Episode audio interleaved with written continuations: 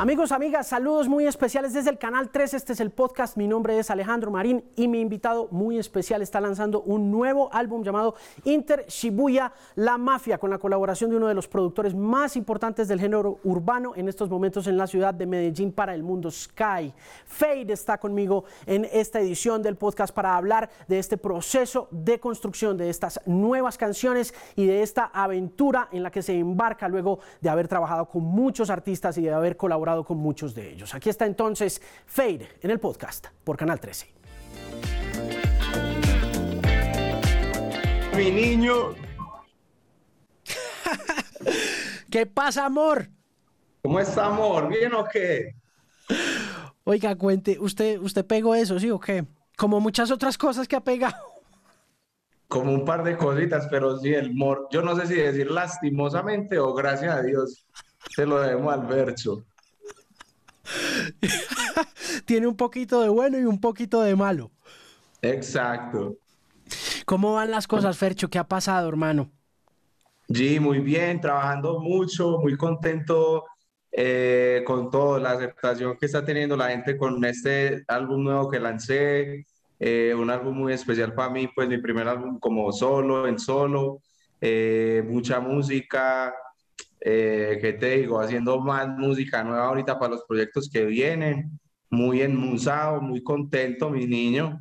Oíste, Fade, em, ¿cuánto tiempo te toma grabar este disco? Porque cuando hablamos la primera vez, que la grabación se quedó ahí como en veremos, porque como que apenas estábamos como empezando a conocernos, pero esta es la segunda conversación que tenemos en realidad. Eh, estabas como en, como en el cuento de, de, de escribir canciones, de producir, pero uno no sabía exactamente como que en qué punto de la carrera estabas, si te ibas a quedar como en producción o si ibas a sacar adelante la vuelta, solista. Háblame un poco de ese proceso. Bueno, hablando como que en particular de este álbum, eh, yo creo que fue un álbum muy, muy especial porque como la, esa, esa, vez que hablamos, yo estaba como, digamos, en, en muchas tareas, ¿cierto? Eh, Después de eso me puse más bien como que me concentré y dije, bueno, vamos a afinar el lápiz mío, a, a empezar a hacer objetivos a, a, lo que yo quiero proyectarle a la gente, a lo que yo quiero entregarle, a lo que le quiero como mostrar de mi música. Y bueno, salió el disco pasado, no este que recién salió, sino que fue Fercho Volumen 1 More, que ahí salió la palabra tan magnífica de More que tuvo su nominación a los Latin Grammy y, y tenía porfa una canción ahí súper especial. Y ahí como que yo me di cuenta, me adentré mucho en, en la, en, pues como que en la temática de, de, profundizarse y hacer un trabajo de un álbum. En este álbum que salió, que se Intershibuya la Mafia, es la primera vez como que trabajo durante tantos meses en un solo proyecto aproximadamente invertí como nueve o diez meses en este álbum. Eh, por lo general yo siempre me iba eh, para Los Ángeles o, para alguna otra ciudad y me parchaba a hacer música y un mes y dos semanas, luego a la tercera semana escogía los temas, a la cuarta los acababa y entregaba el disco. En este fue como que me quedé literalmente seis meses haciendo música luego empecé a, a, escoger canciones, luego los procesos de pro, de mezcla, de todo.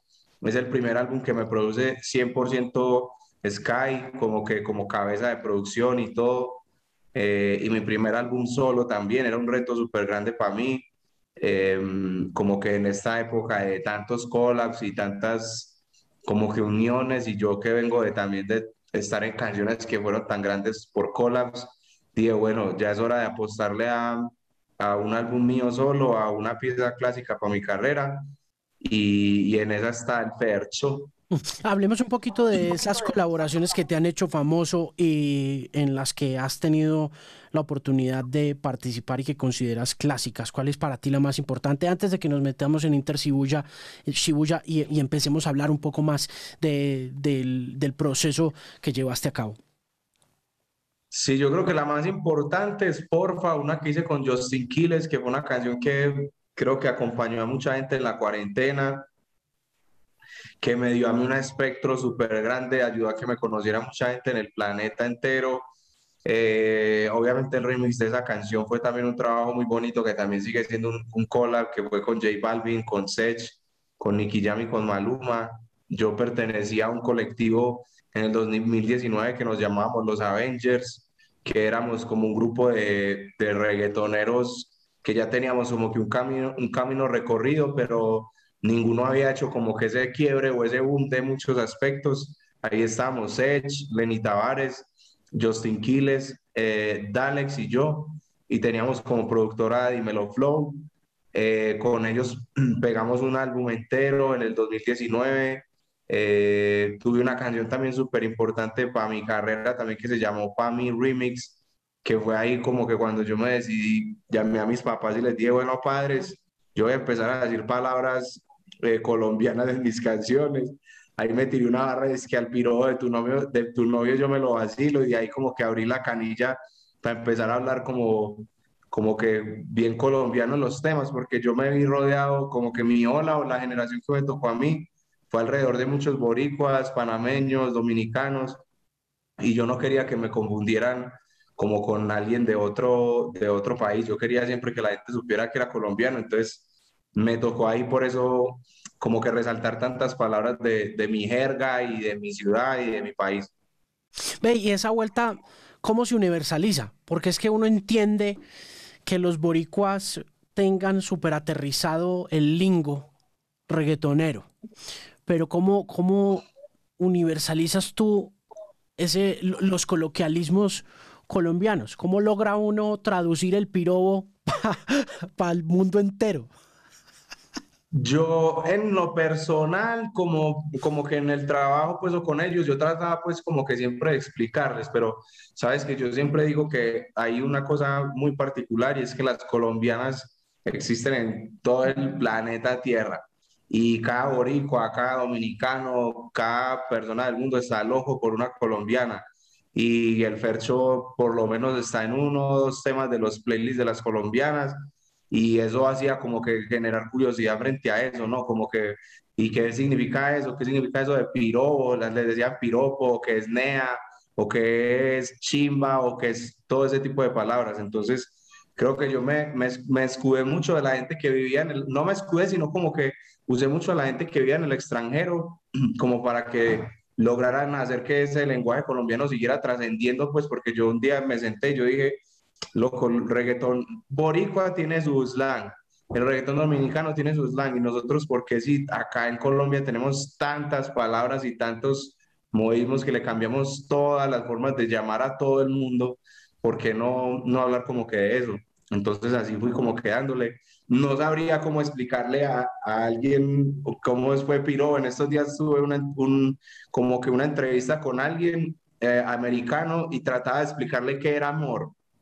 Y yo le decía como que, como que es como decir dude, es como decir hey yo, es como decir esto, pero es difícil contextualizar a la gente de qué es amor, qué es parce, qué es ese tipo de cosas, pero yo creo que la música y, y, todo eso habla mucho pues también. Oye, Fe, ¿qué dijeron los papás cuando te, te, mandaste al reggaetón? ¿En qué, ¿En qué momento les dices, ve, me voy a meter a la música y, y qué dicen ellos? Bueno, yo estuve en, en, el reggaetón desde que estaba en, en noveno o, en octavo en el colegio. Eh, cuando ya lo decidí como que agarrar y ponerme las pilas, pues a ver qué pasaba con mi vida con eso, fue cuando empecé la universidad. Y yo tuve una charla muy bonita con ellos, pues porque un día yo siempre salía de la universidad y me iba para el estudio o del estudio para U, nunca paraba en la casa. Entonces un día... ¿Qué estudiaba? ¿Qué estudiaba? Estudié comunicación gráfica publicitaria en la Universidad de Medellín. Hice dos semestres. pero perdí muchas materias por inasistencia. O sea, tenía unas notas durísimas. Mis papás, pues a mí siempre me ha ido muy bien en lo académico, pero como que en la Medellín califican mucho por la asistencia y a veces en esa época yo fui corista de Chaco, de Final y Chaco, cuando estaba en la universidad y me tocaba ir como que a los paris con él y perdía la clase que era la más importante, que se llamaba creatividad, y el profesor no me creía que yo cantaba. Yo le decía, profe, se lo juro que yo estoy en un show, yo no estoy vagando, yo no estoy haciendo nada. Entonces, como que tuve ese problema, pero un día mis papás me sentaron y me dieron como que, tome una decisión o, o, o estudia tu carrera o te pones para para ese trabajo que quieres hacer, que es ser músico, pero hay que meterle pues con toda. Y de eso tomé esa decisión. Eso fue en el 2011 más o menos.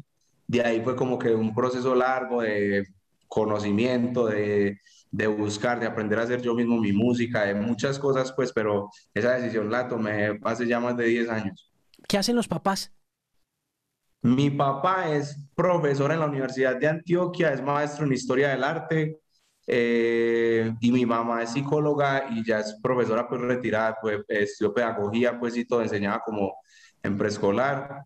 Entonces, papi, por el arte y por todo eso, tengo todo el aval y todo, y todo el respeto pues de mi, de mi papá y siempre creo que por eso también a veces soy muy radical con esa parte de arte de mi, de mi música, porque también me parece lindo que mi papá como artista aprecie mi música como arte pues también y, y, no solo hacer como ahí las barras o eso, o lo otro, sino poner como que un, algo bien pesado para la gente que, que tiene gusto pues de refinadito. ¿Oíste? ¿Y qué dice el hombre sobre el hecho de que, de que seas reggaetonero y de que la gente no considere el reggaetón un arte? A mi papá le encanta, ¿sabes? En estos días estaba teniendo una conversación muy bacana con él porque yo nunca había hablado con él del momento en el que, en el que yo empecé a escuchar reggaetón. Y él me confesó pues en estos días como que él abrió los ojos y le dijo a mi mamá como que pues si esa es la música que le gusta a Salomón, pues vamos a escuchar a ver. Mi papá se volvió pues un fan, se ha vuelto un crítico, tiene su, tiene su punto de vista ya ah, en el reggaetón. Eh, yo le expliqué mucho y le, y le hice como que abrir, como me explico, no es abrir la mente, sino como que yo le traté de explicar mucho lo que mi labor o lo que yo siempre he soñado en el reggaetón y a, y a, base de eso le empezó a juzgar a la gente, empezó a decir, este me gusta, este me parece que no está duro, este puede escribir mejor, que sigue siendo como que una cultura, ¿no? Es algo como muy cultural y un, un momento muy particular, pues que está viviendo la música latina, pero es rico cuando uno entiende el movimiento y no se lo toma como que tan, tan a pecho. Mi papá es más bien como que lo ve como una diversión y como algo, algo muy cultural, un fenómeno.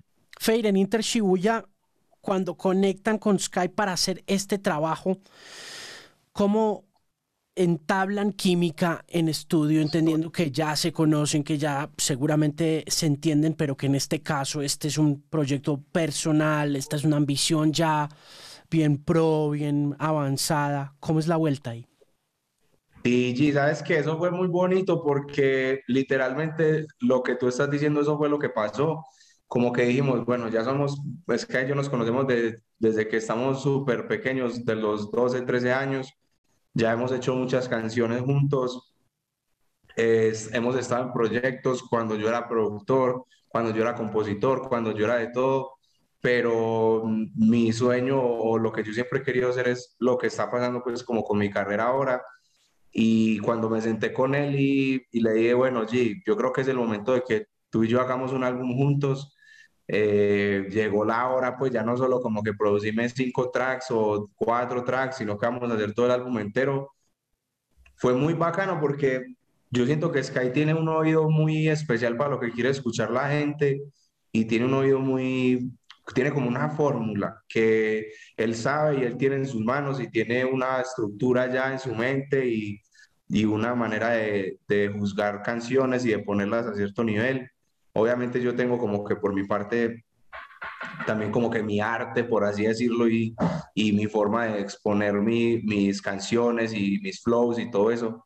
Pero sentarme con él fue muy bacano porque era, quizás a veces yo iba por este lado y él me decía, no, pues llevémosla hacia allá. O iba yo por el, él por un lado y yo no, llevémosla esta canción hacia este punto, como que tratar de llegar a, a lo mejor de los dos para que pudiera salir un disco como estos no solo estuvo Sky, pues mencionó a Sky como el productor de cabeza, porque sí, porque el, el, el, obviamente yo produje canciones, Joan y Rolo de Icon produjeron canciones, Foreign Tech, Cash Money AP, Taiko produjeron canciones, pero Sky era como que el que le daba la estocada final, que decía, bueno, vamos a poner esto acá, ¿qué tal si bajamos esto? Pum, pum, pum.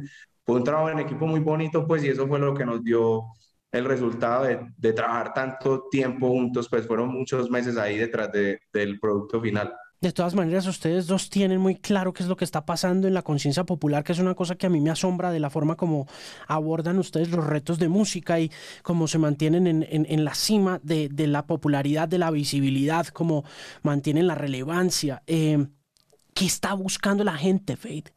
Porque es que quienes odian el reggaetón, y quiero volver a eso porque contigo siento la confianza de conversarlo porque sé que eres melómano, que, que entiendes producción, música mucho más allá de lo que estás haciendo.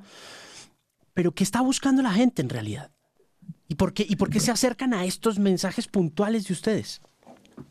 Yo creo que la gente lo que está buscando es identificarse con algo. Pues en mi punto de vista, o, o, lo que yo trato de hacer con la gente es, es, brindarles una salida a algo, un mensaje, ¿no? Siento que en este momento la juventud y, y las personas de cierto rango de edades eh, están viviendo una realidad que quizás yo no esté viviendo, que a mí no me tocó vivir a esa edad y que quieren transmitir un mensaje de una manera u otra, pues como que si hay una persona que quiere decirle a alguien lo que yo dije, por ejemplo, en mi última canción que sé, que si tú supieras todo lo que yo he hecho solo para ver si te olvido esto, que puede ser una letra que en su momento pudo haber sido un vallenato, pero, pero la gente no quiere, no quiere eso, quieres como un montón de cosas que lo hagan sentir identificado, que lo desconecten de tanta vuelta que está pasando ahorita con tecnología, con redes sociales y que te lleven y te pongan en un mejor estado. Lo que en mi caso, pues lo que yo trato de hacer siempre con las, las letras, lo que yo escribo es brindarles a la gente como que un sentimiento para que se conecten con algo, no, no ser literal con la música, porque yo siento que si uno agarra la música literal, le pierde como que mucha magia a eso. Pero la gente está buscando es identificarse, la gente está buscando a quien ver. Siento que en esta época o en esta era que, de música que me tocó vivir a mí, hay, hay como dos tipos de personas, los que, los que quieren ver y los que quieren, quieren que los vean y siento que hay demasiada gente que está pendiente a lo que está sucediendo y quizás esas personas que hacen reggaetón o que hacen lo que sea, pues les importa menos que los critiquen o puede que les importe más, eso depende mucho del artista, pues, pero siento que es eso, la gente está buscando a, qué, a dónde pertenecen, dónde, dónde son, qué tipo de flow le dan a la gente, que como que un artista se vuelve un paquete, pues, y que te describe, por así decirlo. Fade, al comienzo de la charla hablábamos de, de mujeres. ¿Estás haciendo música para mujeres puntualmente? Mm, yo hago canciones para mujeres, pero no mis letras las pienso para que la cante una mujer. Siempre. Pero, pero, pero la semana pasada el coro en esa fiesta era femenino. Era femenino. Eso era solo mujeres cantando, man. Lo que pasa es que yo siempre, yo, yo siempre he tenido como una teoría en particular y es que a veces nosotros los hombres cuando queremos decirle cosas a las mujeres nos enredamos mucho para hablarles y en mi música yo trato de ser como que muy directo y muy, y muy al grano con lo que yo pienso que una mujer quiere escuchar. Entonces yo no digo que como que yo haga una canción para que la cante una mujer. A mí me encanta obviamente que la cante las mujeres, pero, pero nunca el fin es ese, pero si quiero enviarle un mensaje a, a una niña o a, o a, una pareja, lo que sea, es como que, como que esa es la manera, ¿me entiendes? Hay muchas, demasiadas mujeres que se sienten identificadas con eso porque yo trato muchas temáticas de, de, de pareja o de cómo se comporta una mujer en una situación o qué haría una mujer en esta situación o otra, pero lo hago desde mi punto de vista de hombre porque siento que, no sería ni siquiera capaz de, poner una situación o juzgarla siendo una mujer porque a mí me van a decir, no, yo no haría eso, yo no haría lo otro. Entonces trato de hacer lo que yo leo y entiendo eh, para las mujeres, pues, y lo que pienso que les gusta que, que escuchen como buen paisa enredador. Pero cuando estás metido en un estudio con Sky no dicen, esta canción la va a romper porque todas las mujeres se la van a cantar, ¿no? Literal. Nosotros hay, muchas canciones que cuando estamos en el estudio decimos, perro, todas las mujeres van a querer que les canten eso. Y, y obviamente es, un, es algo como que lo que tú estás diciendo es súper verídico, porque es como que no es que yo haga la música para las mujeres, pero yo sí, yo sí hago música que las mujeres quieren que les canten ese tipo de barras. Hay muchas barras en las canciones que yo hago como para que las, las mujeres se sientan empoderadas, eh, para que yo pueda estar diciendo que yo estoy despechado por una mujer, pero yo le estoy diciendo a ella, es que ella es la más linda y a pesar de que es la más linda, me escogí a mí para estar conmigo, pues estoy despechado por ella. Es como ese tipo de cosas que una mujer va a decir, oh, que un man me diga esto, me, me enamora. ¿Son autobiográficas? Muchas sí, otras no. Yo suelo mucho hacer como en mi Instagram, no digamos que dinámicas, pero me encanta poner a la gente a que me cuente problemas y que me cuente, bueno, parce, cuénteme qué le pasó con el ex, qué le pasó con el novio. Me llegan situaciones súper particulares todo el tiempo. A veces llamo a mis parceros y les digo cómo está la vida, pero sí siempre me gusta poner como una historia, no tanto plasmar ahí algo como un objeto, lo que sea, sino contar una historia que, que refleje una, una situación. Esto va a sonar como muy raro, pero yo me acuerdo cuando yo estaba muy pequeño, yo era muy fan de Sin Bandera y yo recuerdo que Sin Bandera siempre era el grupo como que uno tenía para escuchar como cuando estaba enamorado, para dedicarle la canción a la niña y esto. O sea, Sin Bandera tenía todo. Estoy enamorado, escuchaba Sin Bandera, estoy despechado, escuchaba Sin Bandera, estoy tal cosa, escuchaba y, y como que yo me traté de de inspirar mucho en eso, como que hacer ese tipo de canciones para que, que tuviera momentos, que la gente aprovechara y, se volviera como que uno con, con el tema. Feir, hablando de Instagram, ¿qué tanto de lo que pasa en tu Instagram es real y qué tanto es simplemente parte del negocio? De, de, independientemente de que sea cierto porque lo estás viviendo, ¿no? Uno te ve en aviones, te ve en motos, te ve con chicas, te ve en fiestas grandes, pero ¿qué tanto de eso es quién eres tú y qué tanto es simplemente lo que llaman la cultura? Yo digo que yo me he vuelto como cultura, por así decirlo, ¿no? Porque yo trato de ser muy crudo con lo que posteo en mi Instagram. De hecho, al principio cuando comenzó mi proyecto y cuando comencé yo como que a batear para lo que yo quería mostrar, quizás a veces recibía muchas críticas por lo que yo posteaba o por lo que yo hablaba o lo que yo decía o, o hablo de crudo, es como porque yo nunca maquillo nada de lo que yo, yo hago, ni un performance, ni una foto, ni, ni nada. Siempre me encanta ser como muy crudo con lo que posteo. Em, trato de compartirle eso a la gente, ¿no? Como que mi Instagram tiene como 5200 posts y a mí me encanta que la gente se vaya al último y al primero que, pues, que hice, pues porque ven un avance, un cambio, una evolución. Siempre he querido hacer eso, pues, pero trato de, de ser lo más real en mi Instagram. Trato, no, yo soy lo más real en mi Instagram, en todo lo que pongo, en las bodas que hablo, en lo que digo, en lo que comparto, eh, en todo. No siempre como que suelo compartir tampoco muchas cosas porque para mí las redes sociales también son una parte muy delicada y es un poder muy grande que uno tiene y, es como que hasta ahí, para no ir a como que a tergiversar cosas o tampoco entregarme mucho a eso, pero, pero sí, cuando siento que debo compartir algo o quiero enviar un mensaje o quiero poner lo que sea, ahí, ahí voy a estar en mi Insta.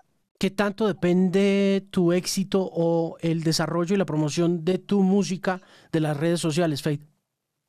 Sí, sí, yo no digo que el 100 puede ser el 80, el 95%. Creo que eh, las redes sociales mías me han ayudado a llegar a muchos países, a muchos sitios que yo nunca me imaginé llegar. Eh, yo quizás nunca he sido como que, no sé, como que el que más suene en la radio o el que más aparezca en televisión o lo que sea, pero la gente de mi Instagram siempre están conectados conmigo, siempre están activos en mi Instagram, en mi Twitter ahora estoy ya todo TikToker y todo, entonces es como que es un medio como que me gusta mucho usar y lo, y lo aprovecho mucho. Por ahí vendo mi merch, por ahí promociono mis shows, por ahí lanzo mis canciones, por ahí hago como que literalmente casi todo. Entonces le doy mucho, mucho, como que mucho aparte de reconocimiento a mi carrera por, por mis redes sociales. ¿Qué tanto apoyo has recibido a la hora de cultivar esas redes sociales o eso es un proceso orgánico que has hecho solamente tú? Ha sido muy orgánico. Yo tampoco he querido ni recibir, no es que no quiera recibir apoyo, sino que ha sido muy como que, que de cómo convencer a la gente para que me siga. Siempre es la pregunta todos los días, ¿cómo hago para que la gente diga, oh, yo quiero seguir al Fercho, me gusta lo que postea el Fercho, me gusta eh, su personalidad, me gusta lo que hace, me gusta su música, me gusta cómo agarra el arte.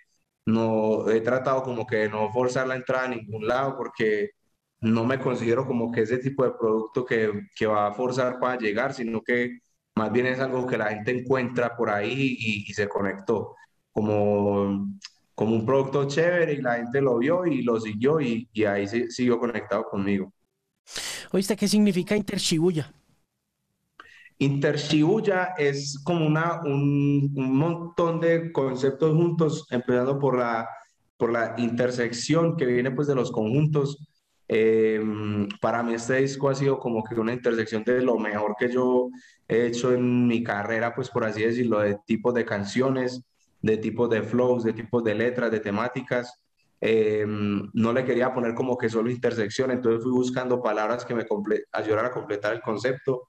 Hay una cruce de calles muy famoso en, en Tokio que se llama el Shibuya Intersection o el cruce Shibuya Crossing o la intersección Shibuya. Entonces lo quise poner así porque en esa intersección pasan como muchas personas al mismo tiempo nadie se toca, nadie, hay problemas como lo que pasa en mi álbum, como que hay un montón de conceptos y todo gira alrededor de algo y se junta y nunca, nunca se toca, ninguna canción pisa ninguna, ninguna canción cambia el mood de la otra, todo es como muy armónico y eso me recordó o me hizo ponerlo pues como que todo alrededor de ese concepto de, de los círculos y que la idea principal fue girar en torno a los círculos porque visualmente estaba sintiendo que en el reggaetón, sobre todo, estaba primando mucho los, como los cuadros, los cubos, eh, las puntas, pues sobre todo en, en, lo visual, en los videos, en los covers, en todo. Entonces quise como que también, aparte de que me encanta proponer musicalmente, visualmente también en ningún diseño del álbum tiene puntas, todo es, ahí podemos ver ahí un letrerito ahí, todo, todo tiene como ondas y curvas y todo, entonces por eso de ahí sale. Es rudo el disco, ¿no? Tiene, sí. a, pesar de que, pues, como lo hablábamos, lo, cantan en las discotecas, se baila, pero la experiencia ya grabada de uno como melómano de sentarse a oír tu disco te enfrenta a una crudeza, ¿no? A, como a veces siente uno como como metal pesado pasando en el, en el reggaetón. Sí, sí, quisimos, en este yo quise procesar mi voz o, o, las baterías o muchas cosas como que en particular muy diferente a todo. Lo que pasa es que, como lo que hablábamos ahorita al principio, yo he tenido tantas canciones que han sido como que en collab, a veces los collabs le mataban la esencia a lo que era una canción mía. Y yo siempre había querido mostrarle al público lo que es mi esencia, lo que es Fate, lo que que yo me atrevo, no sé, a, a, lanzar un tema sin bajo, que yo me atrevo a lanzar una canción con el coro sin percusión, que yo me atrevo, qué sé yo, como que a muchas cosas, a que la mezcla yo me siento con Most y le digo, G, yo quiero que la voz en esta canción en particular me suene picante, me suene como con polvo, o sea, es como que cada canción tiene una experiencia de mezcla muy diferente. Yo estoy muy envuelto en cada proceso de mi, de mi disco entonces fue bueno, pues en, este álbum en particular nos concentramos mucho en las baterías que, que amarraran mucho y, mm, y como que mi, mi, voz fuera algo muy característico pues en cada track. ¿Qué tan difícil es hacer un disco de reggaetón en 2021?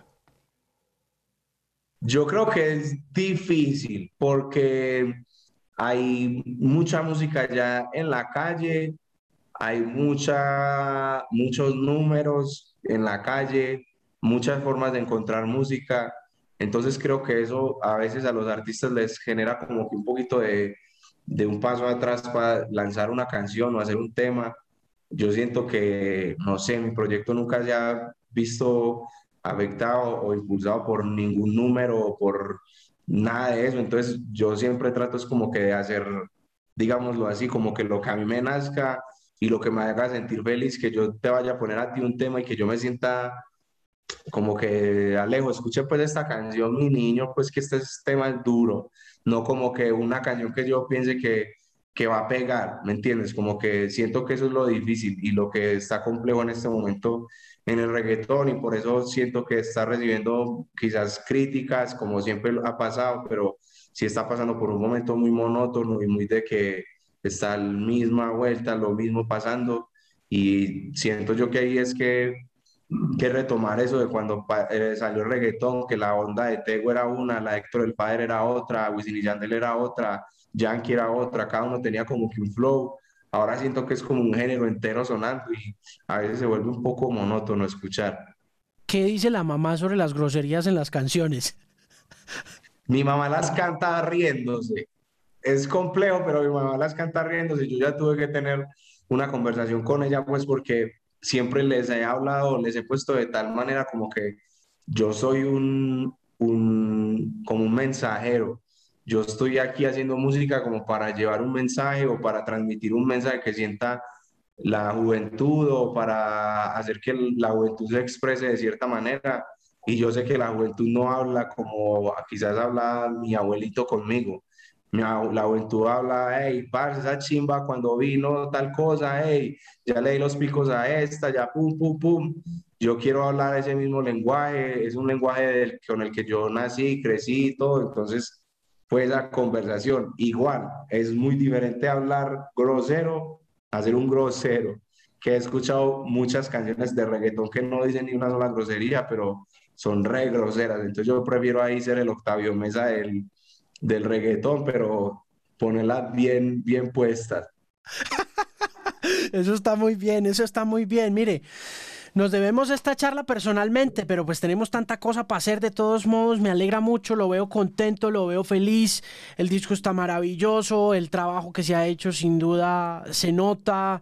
Es de veras un placer ver crecer artistas como usted. Y em, de corazón, muchísimas gracias por tomarse el tiempo para charlar un ratico, Fercho. De veras, ha sido un gusto hablar sobre Inter Shibuya y sobre todo este crecimiento que indiscutiblemente es muy merecido. No, Alejo, a ti muchas gracias. La de, pues, para que nos sentemos a hablar y hagamos un podcast ahí bien largo y conversemos un rato, pues, cuando haya más tiempo. Pero agradecido contigo, mi niño, y admirador siempre tuyo y respeto mucho tu opinión siempre. Entonces, para mí es muy especial estar acá compartiendo contigo, mi niño. Nos debemos podcast para hablar de Kanye, ¿no? Uy, pero por favor. Un abrazo muy grande, Fer, y gracias por estar aquí en el podcast en esta ocasión. Dale, mi niño, gracias. Cuídate, chao.